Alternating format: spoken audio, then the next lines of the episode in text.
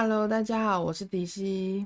大家过年都在做什么呢？台湾人除了过年放假走村以外，很多都会在家打麻将，因为过年团聚人特别多嘛，凑个四咖不太困难。因此过年总是很常听到很多人家中充满了麻将洗牌的声音。麻将的起源其实蛮众说纷纭的，但确定是一种源自中国的棋牌类游戏。不过，除了中国与台湾以外，其实很多地方都有麻将。但因为地方的流传后，改变成好多种的玩法与规则。游戏参与者通常为四人，基本目标都是通过一系列的交换跟取牌来拼出某种特定组合的牌型。同时，你也要阻止对手达成相同目的。我自己是属于会打麻将，但非常不精的类型。台湾的玩法还要算台数，这个我真的不会。因为麻将的组合方式变化多端，除了部分的运气成分之外，还有很多技巧跟摸牌及舍牌之间的策略运用。很多刚开始学打麻将的人，应该都有听过新手运这件事情。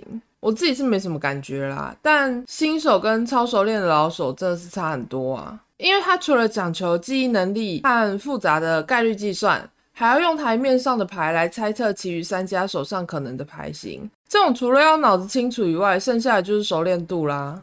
像我刚刚说的，麻将除了中国与台湾以外，其实韩国跟日本也有他们的麻将游玩方式。日本麻将无论是从大小还是规则上，都更偏向于中国的古典麻将。但他们还是在这个基础上面发展了更多独特的游戏规则。通常日本麻将所使用的麻将牌不包括花牌，只使用万、筒、条的一到九，以及东南西北中发白这七种字牌。他们算分数时，相对于番型更重视牌型。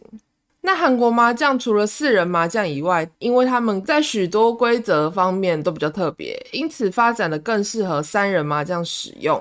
通常他们完全省略条子牌的二到八以及季节花牌，他们的规则计分方式比较简易，过程也比较迅速。不能吃牌，门前清很常见，但相较于麻将，其实花牌游戏在韩国更流行。讲到花牌，就是台湾很少见的一种纸牌型游戏了。因为当初是在日本的安土桃山时代，葡萄牙的四十八张游戏牌流传到日本所演变而成的。花牌正确名称其实是花札，但也被称作花牌、花豆、花哥留多、画图。是日本纸牌游戏歌留多的一种，属于日本的传统纸牌游戏。之后又在朝鲜王朝后期传到朝鲜半岛，在很多韩剧或是一些日本动画或戏剧，应该偶尔会看到花牌。常见的样子大多是红或黑色的牌面，里面有各种花的图像。花牌在日本的天正时期就在他们本土生产，因此日本也称为天正札。但他们政府时常禁止赌博。连带也会禁止纸牌游戏，因此每次颁布政令禁止纸牌游戏时，民间就会变更牌面设计以规避禁令。在这样不断重复上有政策下有对策的环境下，产生了各式各样的牌面设计，因此花札才会有如此多种的牌面样式。但目前一般的花札卡片上，基础都是画有十二个月份的花草，每种各四张，整组四十八张。一般两人玩的叫来来。南韩则是 Go Stop 玩法最热门，但在日本与朝鲜半岛的许多地区都有他们当地的独特玩法。一个冷知识中的小知识，就是当初任天堂公司在跨入电子游戏产业之前，就是靠制造花甲起家的。其实韩国也有农历新年，他们春节时一家人凑在一起玩的最多的就是花牌。据说他们百分之九十的成年人都会打花牌。韩剧跟韩综也经常出现他们打花牌的情境。因为过年期间家族都会聚在一起，也因此出现了许多小游戏，可以用来体验一下过年气氛。除了花牌以外，韩国春节传统的必玩活动，还有掷骰游戏、放风筝、投壶游戏及踢毽等等。这些游戏都有迎福扫厄的意思，在春节玩十分适合。不知道大家有没有像我一样爱看韩国节目？我第一次看到他们玩直四游戏的时候，真的是看不懂规则诶。直是投直、直角的那个直，四是一个木头的木，木字旁再加中文的一二三四的四。但其实直四游戏的玩法很容易，它的基本玩法是扔出有点类似骰子功能的四根半圆柱木棒。有点类似拔杯的杯啦，一半弧形，一半平的。然后根据落地后的木棒正反面来判断并且计算。它还会有个棋盘，有点类似大富翁。大家可以同时从起点开始，每人丢出的木棒可以计算当次棋盘上要走的步数，一共会有五种组合。很多人看不懂的地方是因为无法判断正反面跟步数的关系。大家用四个波想象一下。三个盖就是平面向下，一个翻就是平面向上。这种情形称作猪，只能走一步；二盖二翻的话，称作狗，只能走两步；一盖三翻称作羊，可以走三步；四翻就是四只平面都向上，称作牛，可以走四步，还可以追加重植一次；四盖称作马，可以走五步，也可以再重植一次。但如果木棒掉出游戏瀑布外面的话，则不计步数。棋盘上面有好多个大圆圈圈，遇到大圆圈圈还可以走捷径，最快到达终点的人获得胜利。原理就跟飞行棋有点相似，可以多人分组进行，就是一个看谁新年运气好，可以先掷出好的点数，走回终点获胜的游戏。而且据传在古时候，也是他们年初用来预测来年的农事与运势，类似占卜的游戏。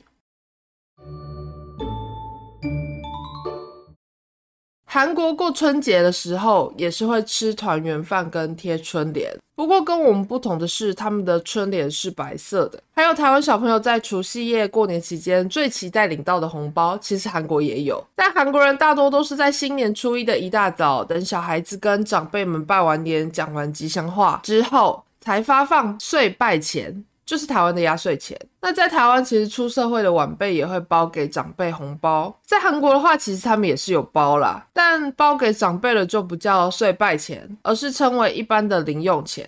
那在台湾，一般过年就是红色，也象征喜气。压岁钱也是以鲜红色的红包为主，但韩国则是以白色为主。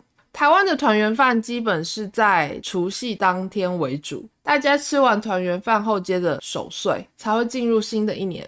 而韩国则是在初一的早上才会全家团聚，那天小朋友们会特地穿上韩服，向长辈们拜年行大礼。长辈发给孩子们压岁钱之后，就会一起吃年糕汤。他们的年糕汤称作天岁饼。韩国人认为吃了年糕汤之后，才代表真正长了一岁。所以比起其他食物，新年吃的年糕汤是最不可或缺的。因为年糕在切片下锅之前是又白又长的形状，因此有健康长寿的意思。大年初一的一碗年糕汤，寓意吸走去年的衰运，开展新一年的美好生活。我觉得感觉有点类似我们冬至吃汤圆会添岁的意思。中国有些地方新年时期也会吃汤圆，大概也是类似的概念啦。在台湾听过吃一颗汤圆长一岁，在韩国他们则说吃了年糕汤就会多一岁，所以他们偶尔会以你吃了几碗年糕汤来问小朋友们的年纪。不过韩国农历新年的年糕汤也会因为不一样的地方而有不同的样式，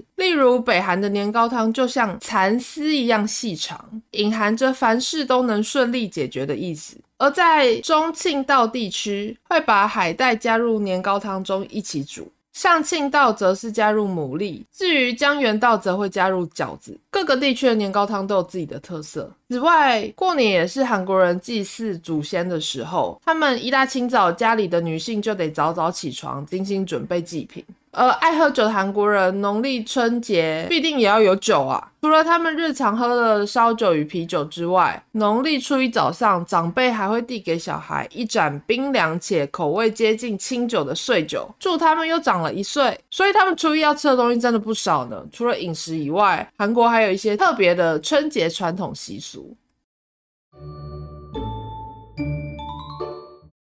韩国当地相传，年初一就会有夜光鬼来到人间，偷穿人的鞋子，合脚就会带走，而被带走鞋子的人全年都会走霉运。那他们为了防止鞋子被偷，初一这天小孩在家里也要穿着鞋子。一般时间他们会将鞋子放在门外，但初一这天睡觉的时候，他们会把鞋子放在阁楼上，并且锁上大门，还会在庭园围起净神，摆放很多洞的竹篓或筛子。因为据说夜光鬼很喜欢数筛子的孔洞，所以夜光鬼看到筛子就会很高兴的顾着数洞而忘记偷鞋。喜欢孔洞的夜光鬼，听起来真的太趣味了。除了偷鞋以外，还喜欢鼠洞，整个就是一个很神秘的故事啊。但其实放筛子驱赶夜光鬼这点，日本的民俗学家春山智顺其实有另一种解释。他说，因为筛子的小孔看起来像眼睛，所以代表筛子其实有无数个眼睛，比夜光鬼更为可怕。正如同驱鬼人用四只眼睛来赶走恶鬼一般。也就是说，夜光鬼非常好奇，长有数只眼睛的鬼神到底会有什么超凡的能力，因此会数他们的小孔。